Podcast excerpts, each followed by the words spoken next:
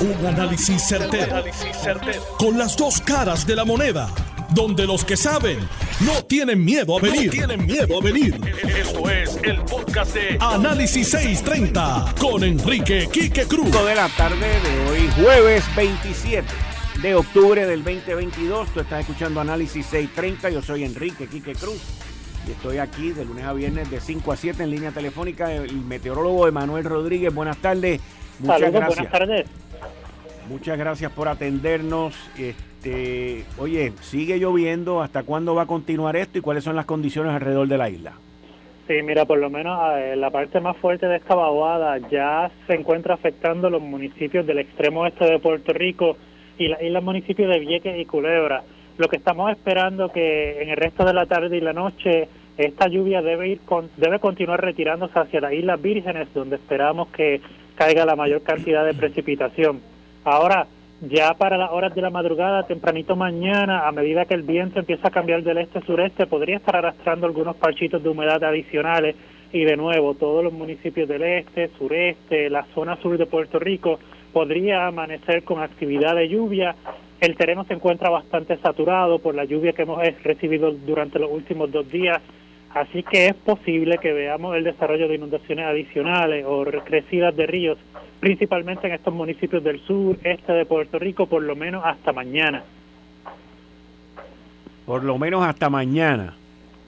Sí. Eh, ¿Y qué se espera para el fin de semana? Para el fin de semana va a ocurrir una transición. La vaguada va a continuar retirándose, pero va a, va a quedar bastante humedad sobre la región. Eso se combina con los efectos locales y de nuevo el interior oeste, parte de la zona metropolitana, podría haber el desarrollo de lluvias fuertes durante las tardes principalmente. Así que, eh, otra vez, estas áreas están saturadas, así que posiblemente veamos deslizamientos de tierra desarrollándose de nuevo en el interior, algunos ríos fuera de su cauce, inundaciones en los cascos urbanos de los municipios. Así que le pedimos a la ciudadanía que se mantenga eh, atento a los boletines que emite el Servicio Nacional de Meteorología o a cualquier instrucción que dé su oficina local de manejo de emergencias, ya que estas condiciones inestables podrían estar extendiéndose durante el fin de semana no tan generalizadas como vimos ayer y hoy, pero sí con lluvia bastante fuerte desarrollándose en las tardes para los sectores del interior norte, noroeste de Puerto Rico.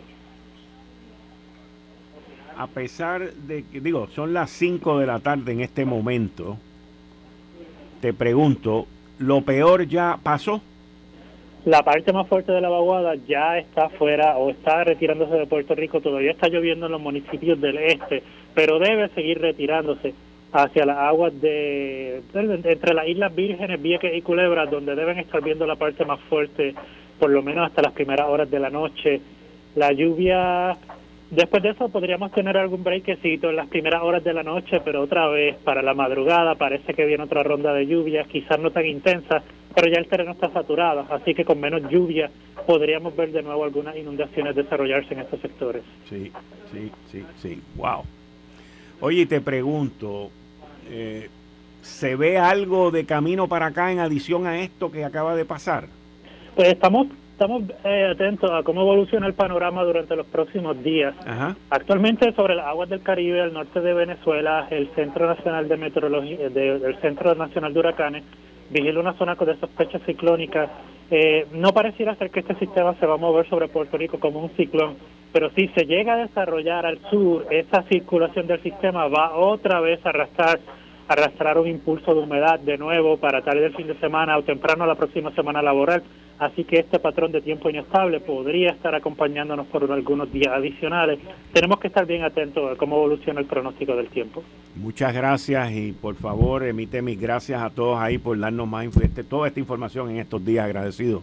Claro que sí, aquí siempre a la hora. Bien, muchas gracias. Y ustedes escucharon al meteorólogo Emanuel Rodríguez del Servicio Nacional de Meteorología. Y miren, eh, uno ve el mapa y uno ve la información, varios ríos alrededor de la isla en Guainabo, San Lorenzo, esa área de San Lorenzo, Caguas, Patillas, Yabucoa y, el área de Ponce, Juanadías, Utuado, eh, Salinas también áreas que han sido fuertes, pero fuertes en términos de la cantidad de agua, los avisos de inundación, Humacao, Las Piedras, Nahuabo, eh, Ceiba, Trujillo Alto, Río Grande. Son áreas que han sido impactadas eh, con mucha lluvia y que todavía esta, esta alerta, esta notificación, eh, se espera que continúe hasta, hasta las 6 de la tarde de hoy, continúe también hasta mañana. algo que, continúa todavía esa banda de lluvia eh, sobre nuestra isla y, yendo hacia de nuevo hacia la isla de Vieques y Culebra. Esto es una cosa sorprendente, la onda tropical y el, movimiento que lleva esto. Pero cambiando de tema, eh, hay un grupo de populares que sacaron un, anuncio eh, que lo publicaron en las redes, lo han publicado en las redes, en donde están pidiendo que no, que no y que no y que no, y que le voten en contra. ¿Quiénes son las personas que salen en este anuncio? Pues miren, comienza con Pablo José. No. El Partido Popular. No. El Partido Popular. No. y obviamente los contrincantes le han sacado eh, punta esto por otro lado. ¿Quiénes son los que están pidiendo que no y que, que le voten en contra el próximo noviembre 13 al reglamento, en la comisión de reglamento? Pues ahí está Charlie Delgado, expresidente que estuvo en la junta donde esto se aprobó. Está Jesús Manuel Ortiz, que también estuvo en la junta. Está la alcaldesa de Morovi, Carmen Maldonado está Héctor Ferrer, hijo, está Pablo José Hernández Rivera, que básicamente, ah, y también está Gerardo Toñito Cruz, que básicamente están llevando este mensaje a través de las redes. Lo, lo interesante de esta votación, que by the way, está interesantísima, lo interesante de esta votación es quién va a prevalecer. Porque si estas personas, repito, Charlie Delgado, la alcaldesa de Morovi, Carmen Maldonado, Jesús Manuel Ortiz, Héctor Enrique Ferrer, y eh, Geraldo Toñito Cruz y Pablo José Hernández Rivera, si estas personas pierden el próximo 13 de noviembre señores, van a tener que guarecerse por un buen tiempo y no va a ser por una onda tropical. Porque el riesgo que políticamente se están tomando, principalmente, principalmente, Jesús Manuel Ortiz y Pablo José Hernández, en este caso, en esta votación y en esta postura que ellos dos han tomado, ellos son los dos que más están arriesgando y son los dos que más tienen que perder. Los demás no tienen nada, pero nada, nada, nada que perder. Y honestamente se los digo. Porque estas dos personas, Jesús Manuel Ortiz y Pablo José Hernández Rivera, son los que quieren despuntar no solamente en esta controversia, pero en el partido y correr uno para la gobernación, que me refiero a Jesús Manuel Ortiz, y el otro, si Jennifer González, que es la que tiene el juego de, de domino trancado para todos los populares en la comisaría residente, si Jennifer González no corre de nuevo para la comisaría residente, entonces va, muchacho, olvídate, ahí va a haber gente interesantísima e interesadísima en correr para esa plaza. Pero mientras Jennifer diga yo voy para allá, ninguno de estos se va a atrever a retarla. Y, es importante que eso se sepa. ¿Por qué? Porque eso significa, significa que Jennifer como comisionada residente está sólida y que nadie, repito, nadie, repito, nadie en el Partido Popular, olvídense de que se atrevan a retarla, nadie le da la más mínima la más mínima certeza de triunfo a ningún popular. Y, y si no hay popular, pues a más nadie. Para que ustedes entiendan la solidez y principalmente el respeto. No es miedo, es el respeto que el Partido Popular le tiene a Jennifer González como comisionada residente. Con todo lo que dicen de ella de republicana, que si Trump, que esto y que el otro, ninguno se atreve a retarla. N-I-N-G-U-N-O. Ninguno. Y ninguna tampoco. Esa es la realidad. Esa es la verdad. Todos en espera que si ella dice que va por otro lado, ah, pues entonces nosotros vamos a correr. Así que vamos a ver, porque la primera victoria, que sería una victoria contundente y sorpresiva por parte de estas seis personas que están yéndose en contra de la Junta, pues sería el 13 de noviembre. Hoy, a mi entender, las tienen todas que perder. Hoy, a mi entender. Pero vamos a ver, todavía quedan dos semanitas más. Pablo José Hernández Rivera, Jesús Manuel Ortiz, Héctor Enrique Ferrer, Gerardo Toñito Cruz, Charlie Delgado y la alcaldesa de Morovis, Carmen Maldonado. Todos están diciendo, dile que no, lo interesante es si le van a decir que no a ellos.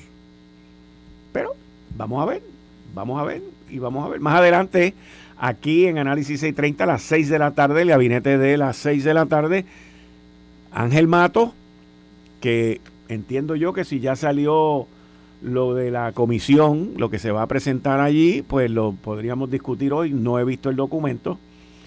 Y también Gabriel Rodríguez Aguiló. En otro tema, hoy el exalcalde de Mayagüez, José Guillermo Rodríguez, y su abogado Jari Padilla se apuntaron una en el Tribunal Supremo de Puerto Rico cuando una sala compuesta por cuatro jueces del Tribunal Supremo eh, le dieron un no al lugar, no al lugar a la petición por parte del fiscal especial independiente de que los procesos judiciales en contra de José Guillermo Rodríguez se llevaran a cabo en San Juan. Esto es algo que Jaripadilla había levantado y había dicho que él entendía que él debía ser, o sea, el alcalde, su cliente, el exalcalde, su cliente, José Guillermo Rodríguez, debía ser juzgado frente a sus pares. Y frente a sus pares, pues es en Mayagüez. Y llevaron esta batalla hasta el Tribunal Supremo de Puerto Rico y la ganaron. Así que vamos a ver ahora cuando empiece este proceso, la selección de jurado. Y tiene que ser un jurado unánime. Y todavía lo que yo he estado escuchando es que el exalcalde de Mayagüez tiene todavía eh, mucha gente, principalmente dentro de su partido popular, mucha gente que, que que lo admiran y lo ven como una víctima en todo este proceso. Hay que ver cuando ese jurado comience, la prueba que se presente, cómo se maneja ese juicio, que va a ser una parte muy importante y muy determinante, y el veredicto que emitan al final. Pero, mientras tanto, el Tribunal Supremo de Puerto Rico dijo, para allá es que van.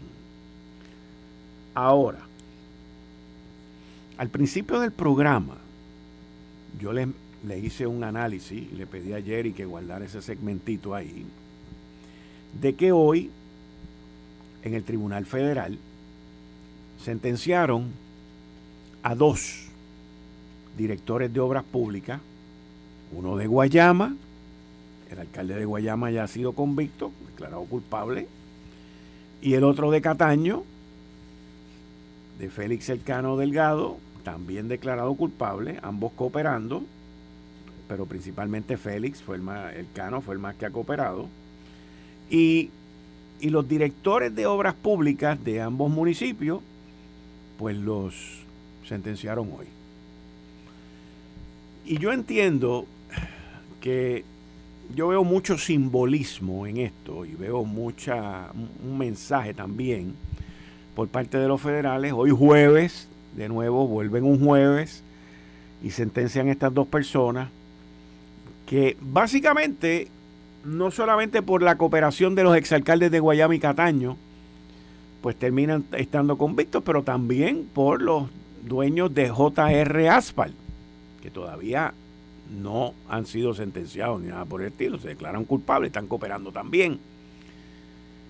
Y yo entiendo que estas personas, estas dos personas de JR Asphalt, todavía, todavía faltan otras personas a quien ellos sobornaron, a quien ellos convidaron y con quien ellos compartieron, eh, que son parte de investigaciones que se están llevando a cabo y que en un futuro cercano, yo entiendo, según el análisis, que a estas personas que están siendo investigadas, pues o llegarán a algún tipo de acuerdo de culpabilidad y cooperación, o los acusarán.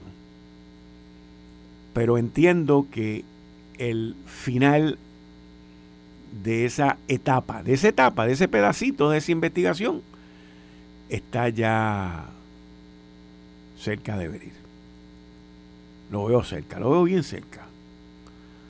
Así que vamos a ver cómo este proceso continúa, porque esos arrestos dieron espacio y dieron cabida a otras investigaciones, a otras situaciones que se han ido desarrollando y lo veremos, lo veremos. Pero lo que es interesante son los días, los dos, salas distintas, son cosas, son cosas que, que llaman la atención y son apetecibles para el análisis. Así que ya tú sabes, Jerry, esta primera media hora tienes que tenerla por ahí de octubre 27 del 2022, de 5 a 5 y media. Bueno, en, en otro tema que nosotros hemos estado aquí analizando y discutiendo, y tiene que ver con la situación de Ucrania, hoy, y esto no es para darle ni mucho peso ni mucha creencia, hoy el presidente Vladimir Putin se expresó y dijo que él no va a utilizar eh, armas nucleares. El mismo que dijo que no iba a invadir Ucrania y el mismo que ha dicho que no va a hacer un montón de cosas que siempre termina haciéndolas. Yo dudo que el resto del mundo baje la guardia ante las declaraciones de él. Pero uno siempre tiene que estar pendiente porque ya estamos entrando en lo que yo entiendo que va a ser el mes más preocupante de todo este conflicto y el más arriesgado, y estoy hablando del mes de noviembre.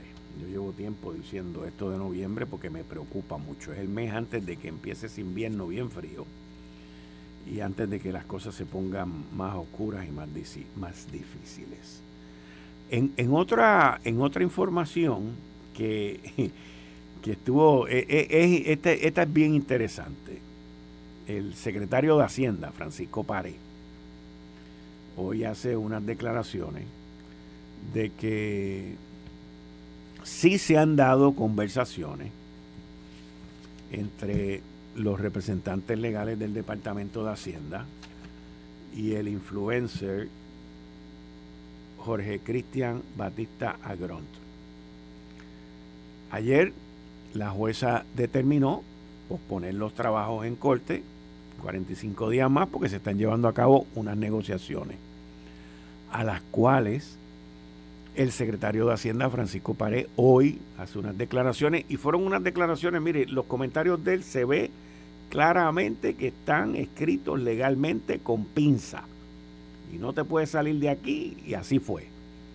Me doy cuenta cuando las leo, me doy cuenta cuando las analizo, porque el secretario de Hacienda, Francisco Paré, eh, cuando él se expresa en este tipo de, situación, de investigaciones, de acusaciones contra evasores y todo ese tipo de cosas, él es muy determinante, él es muy fuerte y libre en su verbo.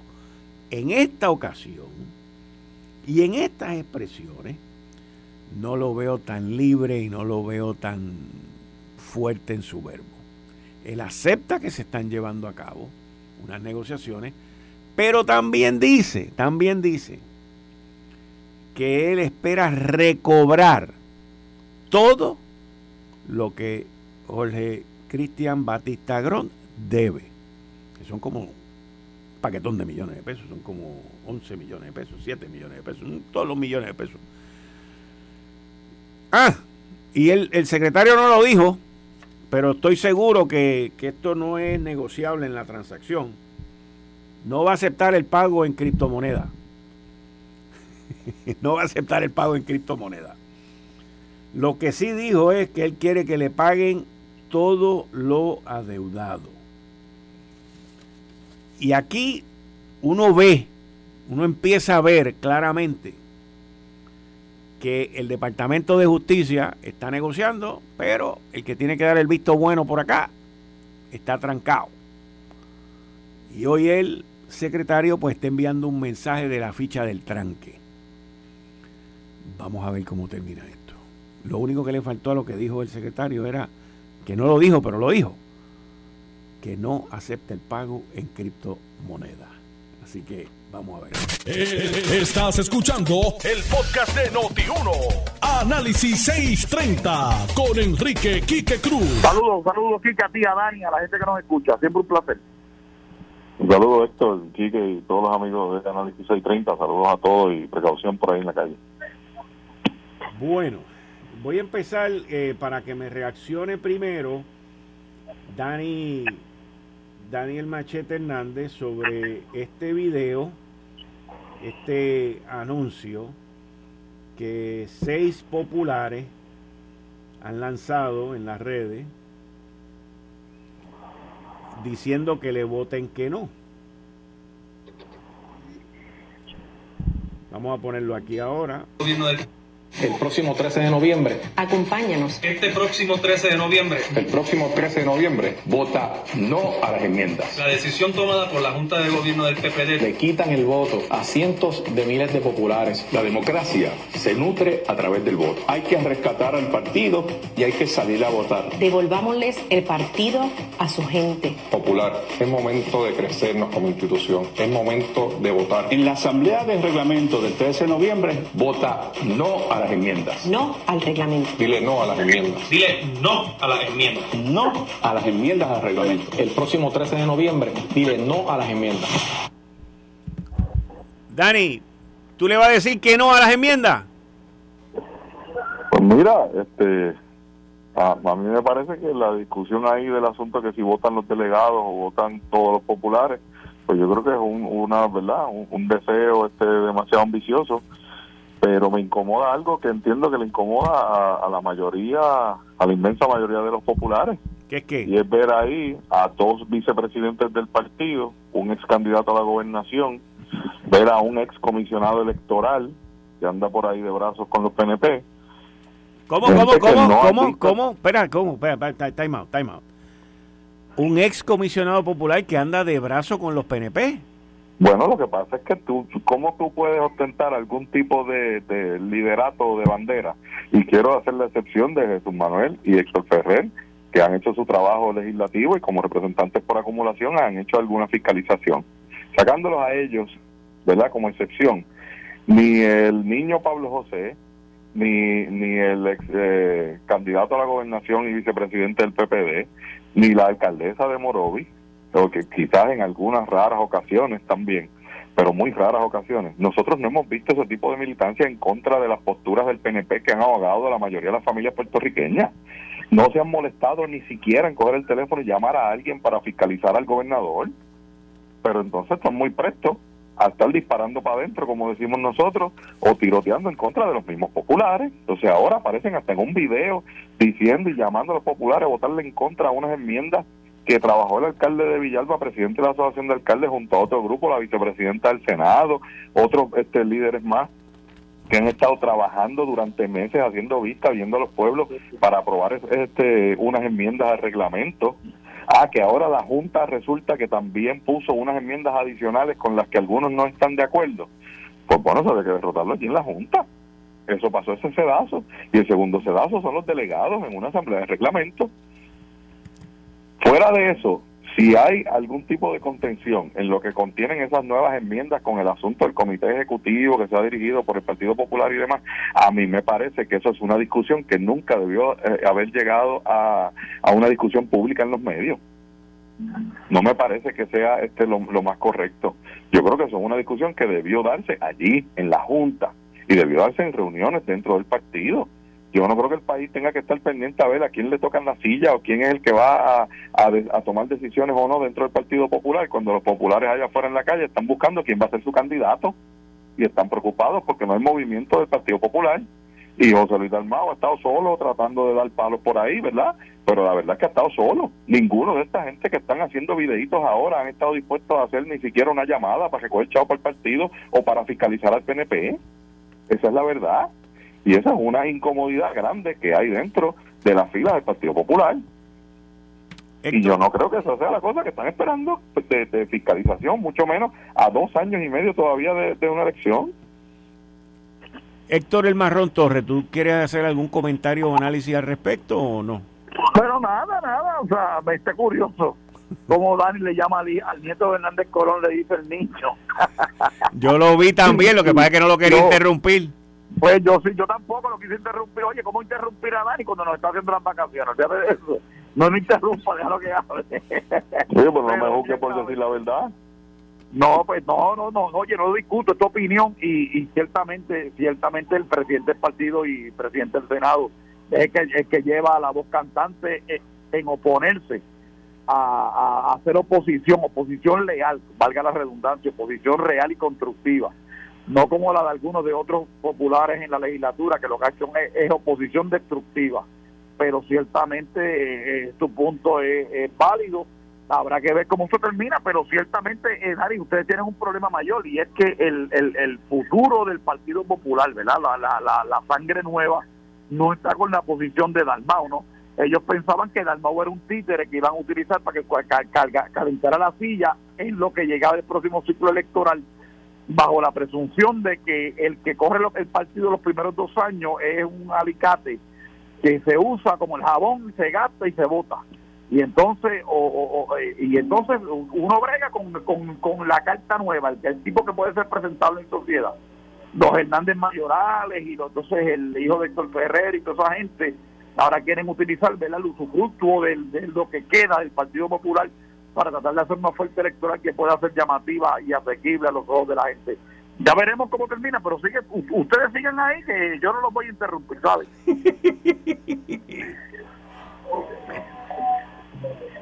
¿Cómo hoy, hoy los federales sentenciaron a dos directores de obras públicas de un municipio popular y de un PNP, para que, para que nadie se diga que los trataron distintos. Cataño y Guayama. Y yo entiendo que todavía faltan dos o tres más que estuvieron involucrados con esto de la brea en grandes proporciones y que va a afectar todavía más la política en Puerto Rico. Esto no parece que va a tener fin. ¿Qué, qué, piensan ustedes sobre esto? Que los metan ah, presos, que le haya metido la mano al saco eh, perdóname Dani, que le haya metido la mano al saco, yo no tengo mucho que decir.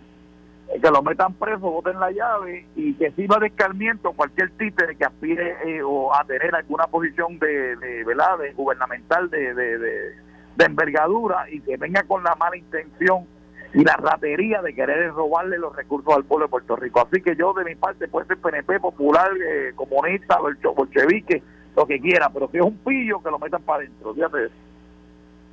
Dani. Bueno, totalmente de acuerdo. Este, sí, me, me, gusta, lo he dicho aquí varias veces y me reitero, me gusta la manera en que al fin la Fiscalía Federal bajo el fiscal Mudrow está operando. No están con show, no están con cositas por ahí en los medios. Ellos van a hacer su diligencia, luego dicen lo que había, ven los casos y lo resuelven rápido. Aquí no hay este, mucha novela y yo creo que e, eso pues es, realmente hacerle un buen servicio al servicio público sanear este la operación del servicio público. Lamentable que tengan que ser los federales pero bueno pues está bien que lo hagan como Dios manda que, que entiendo yo verdad comparativamente con fiscalías anteriores dirigidas con otras visiones y otras agendas que ahora mismo pues eh, no hay ni siquiera casi filtraciones nos enteramos cuando se, diligencian los, allanamientos o los arrestos, se ven los procesos bastante rápido y luego este, simplemente se finiquita lo, lo que haya en el foro judicial y se acabó. Cero novela. Y me parece que eso, eh, eh, eso está, eh, esa es la manera en que se debe hacer. Yo tuve ayer, creo que fue, estoy casi seguro que fue ayer, pero tuve una conversación aquí a las 6 de la tarde, no, no fue ayer, fue el martes. Tuve una conversación aquí a las 6 de la tarde con dos alcaldes, uno popular y uno PNP. Y, ambos me expresaron y denunciaron inclusive que mientras ellos mantuvieron a sus municipios en, en una situación fiscal muy buena, ellos todavía siguen siendo afectados. Cuando me refiero a ellos, me refiero a los municipios. Ellos todavía siguen siendo afectados por los malabares del gobierno estatal y por, y por la carga económica que le impone el gobierno estatal a los municipios. Y entonces, en este proceso de quiebra de, la ley promesa, el gobierno se ha quitado de encima una serie de, de gastos y de pagos con todas las negociaciones que se han hecho. Sin embargo, tanto los municipios como nosotros los ciudadanos seguimos pillados con la misma carga y con más carga que antes de la ley promesa. ¿Qué, opinan ustedes al respecto? Sí, que, y Dani, y disculpa que otra vez me, me, intercepte, pero escúchame, eh, eh, ¿quiénes son esos alcaldes? ¿De qué municipio estamos hablando? No recuerdo ahora mismo, pero no. Oye, porque es que me parece cómico que digan que el gobierno estatal impone carga cuando el gobierno estatal sufraga municipios, cuando existe un fondo de equiparación para mantener la fábula. Eso lo pagamos nosotros.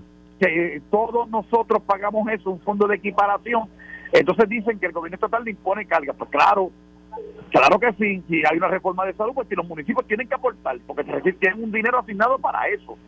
Y tienen un, presupuesto designado para, para seguridad municipal en su municipio. Que tienen que coordinar eso con el gobierno estatal. Y los municipios todos son creación de la Asamblea Legislativa y del gobierno estatal. No funciona como los Estados Unidos, ¿verdad? Que habían 13 colonias que fueron estados y fueron de luego a una república federal así que por eso esa narrativa de entrada me parece un poco confusa por ser elegante cuando de, cuando cuando puede ser engañosa el término más, más más preciso para definir ese tipo de cosas tú sabes porque si te estás hablando de alcalde de comerío que no tiene una industria allí ni siquiera una o la, la alcaldesa de Lodita pues ya tú sabes lo que hay pero mira, antes de que Dani, antes de que Dani opine, yo te quiero dar una, yo te quiero dar mi opinión, porque yo, yo, yo estoy de acuerdo con lo que están diciendo los alcaldes desde el punto de vista mío como ciudadano. Nosotros pagamos una de las contribuciones más altas que hay. Nosotros pagamos el IBU más alto que hay. Nosotros tenemos, compramos, compramos artículos que tienen tasaciones dobles de impuestos, inclusive. Los otros días estaba hablando con un amigo mío que me dijo, ah, en las gomas se te olvidó porque las gomas son tres cargos que tienen las gomas. Nos cobran a la entrada de, del puerto la goma. Nos cobran el IBU con la goma y nos meten siete pesos por goma para desecharlas y no las desechan. O sea, y tú mira, en joyería es lo mismo, doble contribución. En, en los licores lo mismo, doble contribución. Y entonces nosotros hemos sido abacorados por todo esto, ah, sin contar las tres cruditas que nos espetó el gobierno de Dani cuando estaba allí también, o sea... No, no, no, perdóname, tu compañero de talento, perdóname, perdóname, Dani, Dani, dos, tres segundos, y tu compañero de ahí de Noti1, Alejandro García Padilla, que eh, fue el de la crudita, que fue el que nos espetó. Eh, pero eso es lo que te digo, está bien. yo no firmé nada de eso. Yo no firmé nada de eso, llama, eso es bíblico, usted llama al pecado por su nombre, no le cambie el nombre al pecado. Eso lo firmaron allá en Fortaleza cuando estaba por eso, por eso, por eso. se llama aquel en García Padilla, yo soy Hernández Olivencia. por si acaso. Muy bien. Pues, es mal manejado, porque eso supuestamente lo va a pagar una deuda y después lo metieron al Fondo General y, y ahora y Melbacosta sigue comiendo langosta por ahí como si nada. Y nosotros aquí tenemos que bater el cobre para poder comprar este la, la, la cuarta jamón. Eh, esa es la verdad un, poco lo que dice Quique, ¿verdad? Llevándolo un poco más a, al largo pueblerino. Por eso, eso, eso es muy cierto. El asunto con, con, los municipios es también un asunto de visión. O sea, eso que te dicen los alcaldes parte de una premisa como si ellos fueran un ente independiente. Puede ser un ente eficiente, pero no es independiente. Y como dice Héctor, pues los alcaldes tienen que, que ya partir de la realidad de que ellos dependen de unas asignaciones en el, en el gobierno central que tienen que manejar para satisfacer las necesidades que tenga cada uno de sus municipios con sus peculiaridades. Pero es que, eh, tú sabes, hay, hay que también, este a veces uno tiene que, que acoparse hasta donde la sábana le da, ¿no? Y, y, y, y, los parques acuáticos y, y, los centros este de bellas artes no se dieron, el, eh, el gobierno no los obligó a construirlos y después se quedaron hinchados para mantenerlos. O sea, hay, hay unas cosas que tenemos que ver esas realidades. Claro, hay buenos alcaldes y hay otros que no son tan buenos. ¿Qué es lo que va a funcionar con ellos? Bueno, lo que hacen los jueces cuando hay un caso de, de, verdad de desavenencia, algún tipo de, de, diferencia y la llegan a dirimir a, la corte, como en este caso, pues un asunto de quiebra, yo creo que donde nos hemos quedado cortos es que ni siquiera la Junta ha entendido el trabajo de los municipios y por lo tanto no han podido ejecutar algo que sea efectivo.